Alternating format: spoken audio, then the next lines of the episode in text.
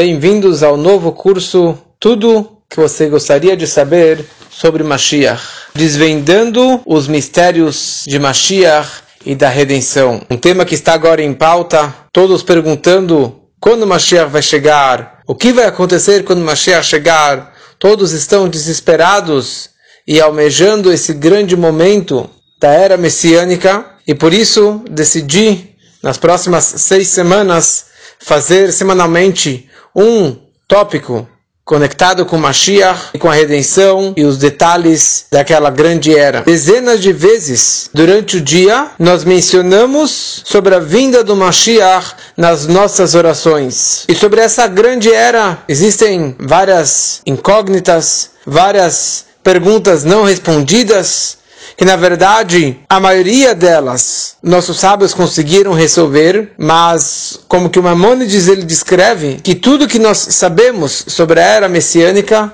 o que, que, realmente vai acontecer lá é como uma gota do oceano. Mas nossos sábios, sim, conseguiram explicar de várias formas, baseado nos ensinamentos da Torá e dos profetas, e dos últimos sábios das últimas gerações. E agora vamos tentar desvendar um pouco dessas dúvidas e dos segredos e talvez encontrar um pouquinho, enxergar um pouquinho atrás das cortinas do que, que realmente vai acontecer nessa época, na era messiânica, Yemot HaMashiach. Então, bem-vindos para esse curso, Segredos da Geolá. E aqui vamos semanalmente abordar um tópico. A primeira pergunta que veremos hoje, Lama, o porquê, por que realmente a redenção é tão importante, o que acontecerá na era messiânica, quem irá nos redimir, para quem está destinada a ressurreição dos mortos e tudo que está ligado com a ressurreição dos mortos, quando virá a redenção completa? E a última questão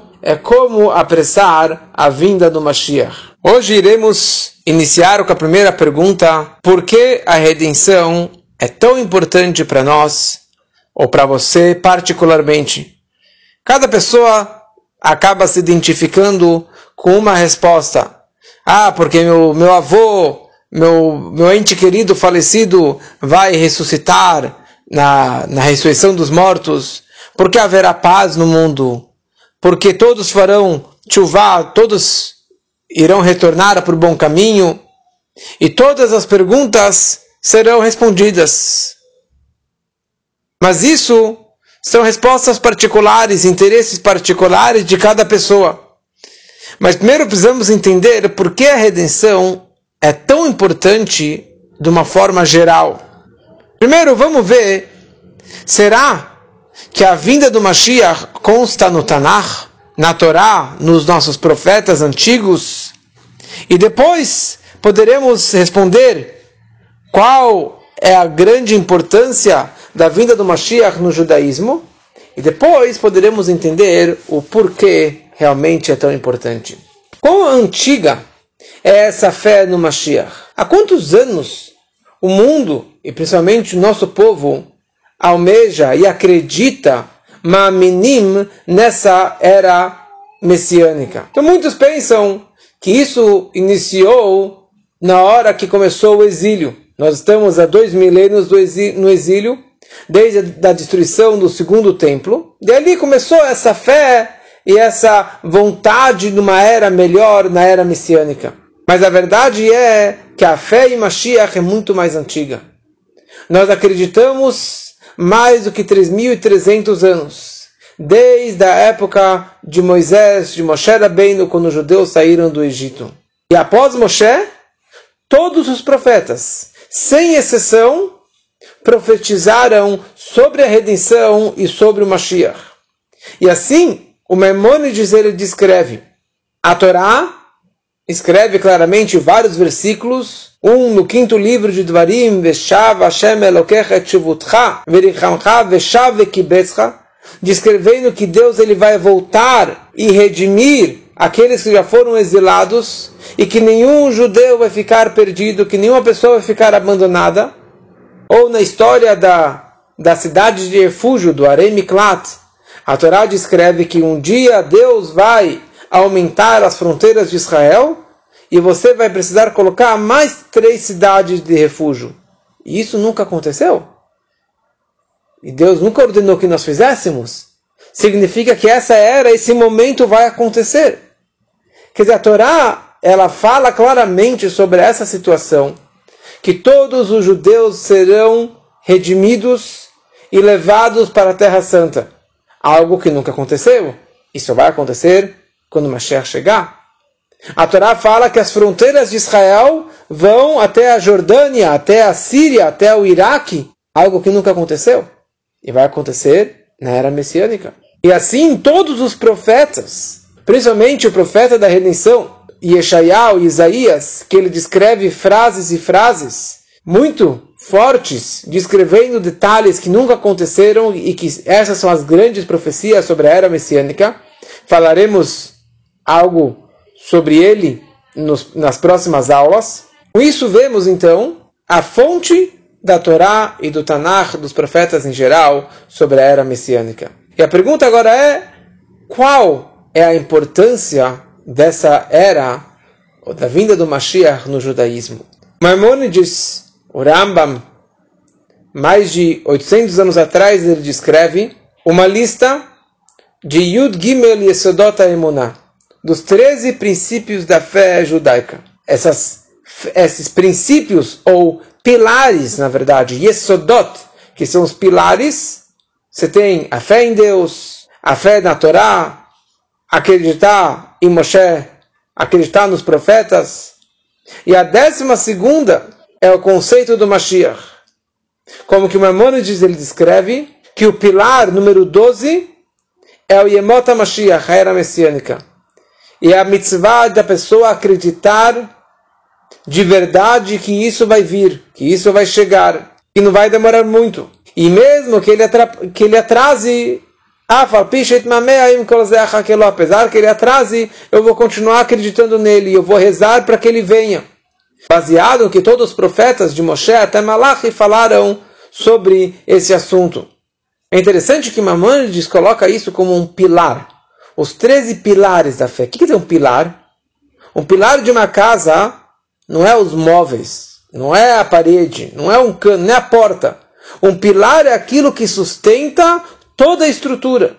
Tantos prédios subindo por aí, você pode ver que a, a grande dificuldade de levantar o prédio são as fundações. Os pilares que sustentam um prédio de 30, 40, 50 andares. Tem também os pilares da fé judaica, os 13 princípios da fé significa que todo o judaísmo está baseado nestes pilares. A fé em Deus é um pilar. A fé na Torá, que veio dos céus, é um pilar, porque todo o judaísmo depende disso. Acreditar em Moshe é um grande pilar. Mas aqui ele coloca também que a fé, acreditar em Mashiach, é o pilar do judaísmo. É um dos 13 pilares. O que é tão importante acreditar em Mashiach? Parece que se não tiver este pilar, toda a estrutura vai cair todo o judaísmo vai desmoronar, não vale nada. E a questão é por quê? Por que acreditar na era messiânica é um dos 13 pilares da fé judaica? E sobre isso existem duas explicações. A primeira explicação, simples, é que nós temos 613 mitzvot na Torá. 613 princípios, leis. Quantas mitzvot nós conseguimos cumprir hoje, nos dias atuais? O que precisamos fazer para ter o acesso a todas essas mitzvot? Se você fizer um cálculo simples, veremos grande parte desses preceitos são inviáveis, é impossível você cumprir hoje em dia. E grande parte dos preceitos que nós cumprimos é um decreto rabínico, mas não é com o poder e com a importância que a Torá nos colocou.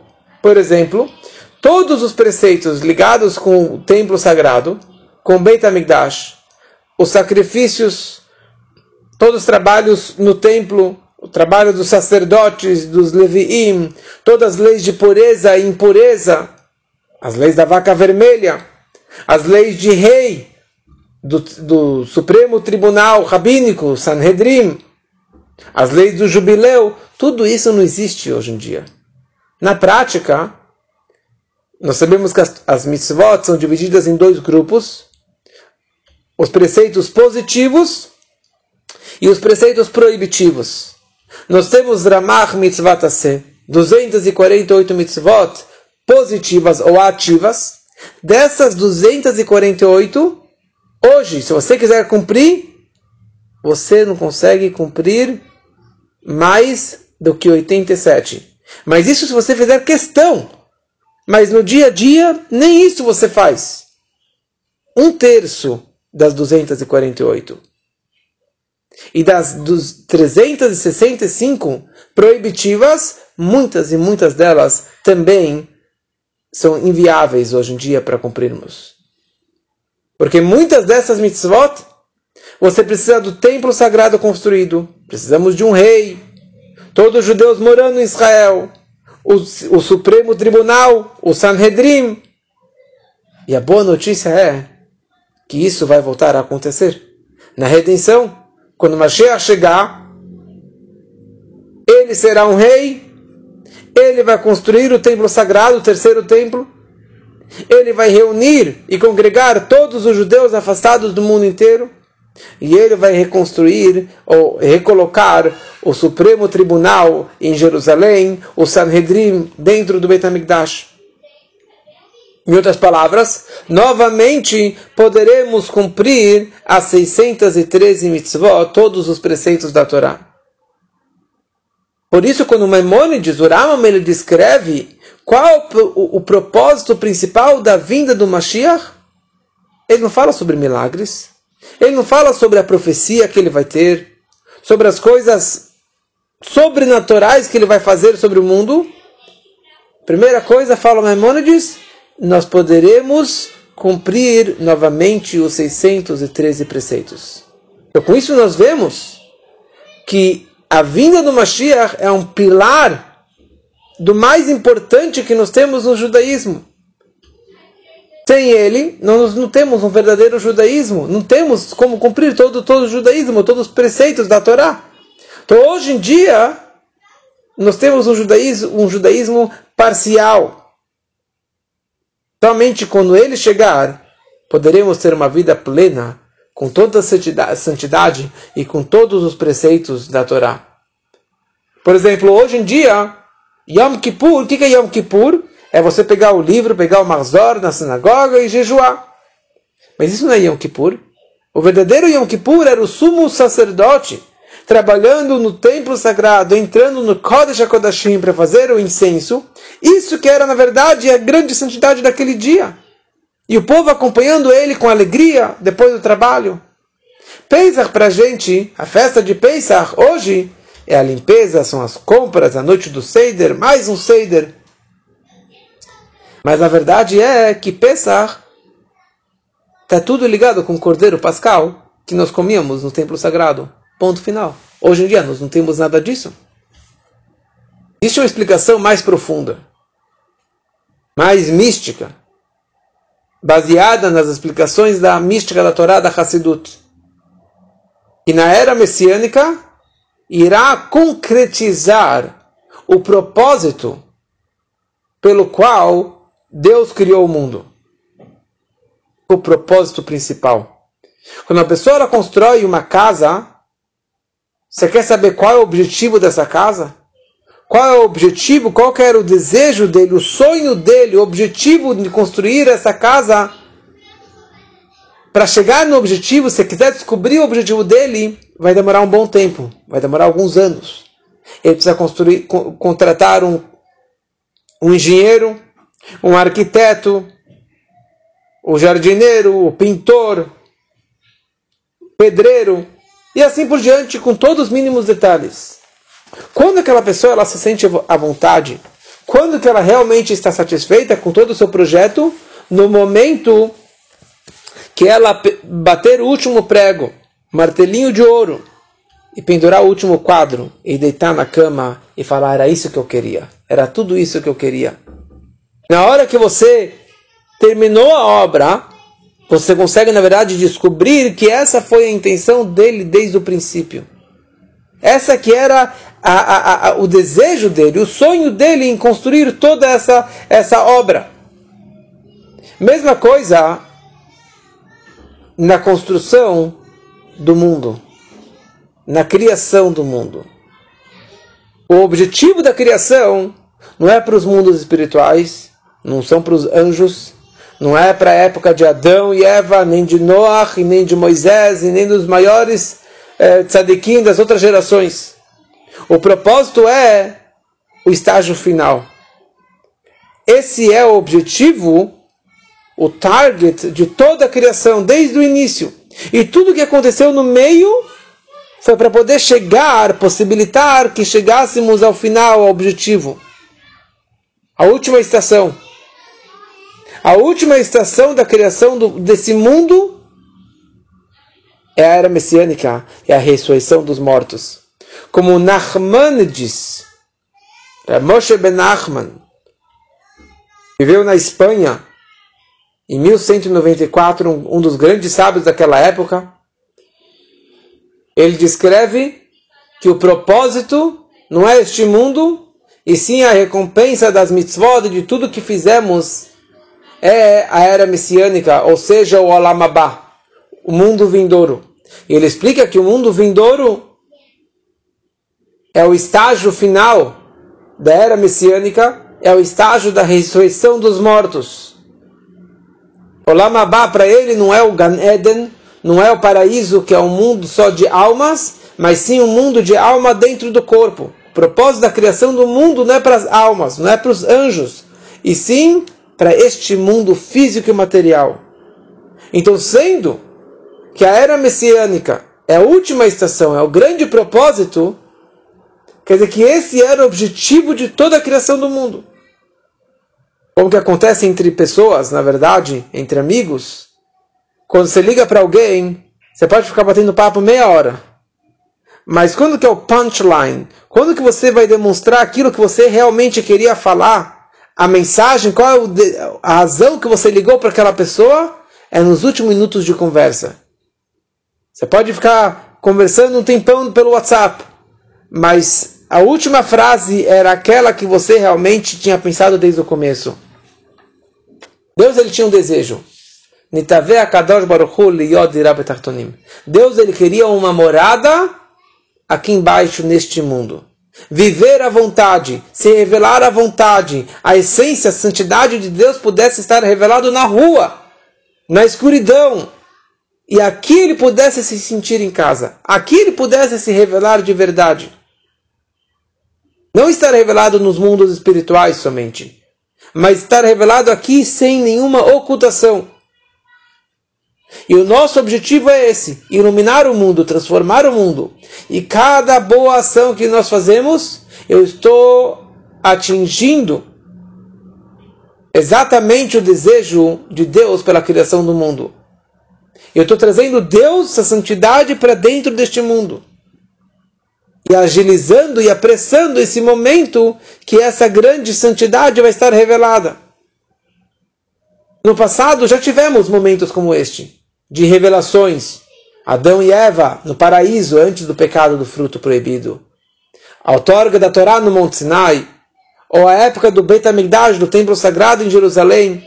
Mas tudo aquilo era um local limitado e um tempo limitado e uma santidade limitada, e por isso que acabou. Quando que vai acontecer isso? Vai se concretizar esse desejo de Deus de ter uma morada aqui embaixo, isso é a era messiânica e a ressurreição dos mortos. Quando que Deus estará revelado aqui embaixo, seu nome um neste mundo. Não haverá mais ocultações. E vários versículos dos nossos profetas sobre isso. Então, com isso entendemos por que a vinda do Mashiach é o objetivo da criação e é o pilar do judaísmo, um dos 13 pilares do judaísmo, porque somente então irá se concretizar o, dese o desejo máximo de Deus de ter uma morada aqui embaixo e que isso realmente seja muito, muito em breve, se Deus quiser. E nas próximas semanas, ou na semana que vem, iremos abordar o o que?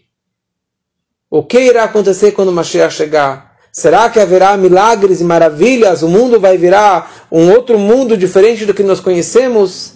Quem irá construir esse Beit HaMikdash? O que acontecerá com as dez tribos que foram perdidas? E o que será daquela grande guerra de Gog e Magog? Não perca na semana que vem. Shabbat Shalom.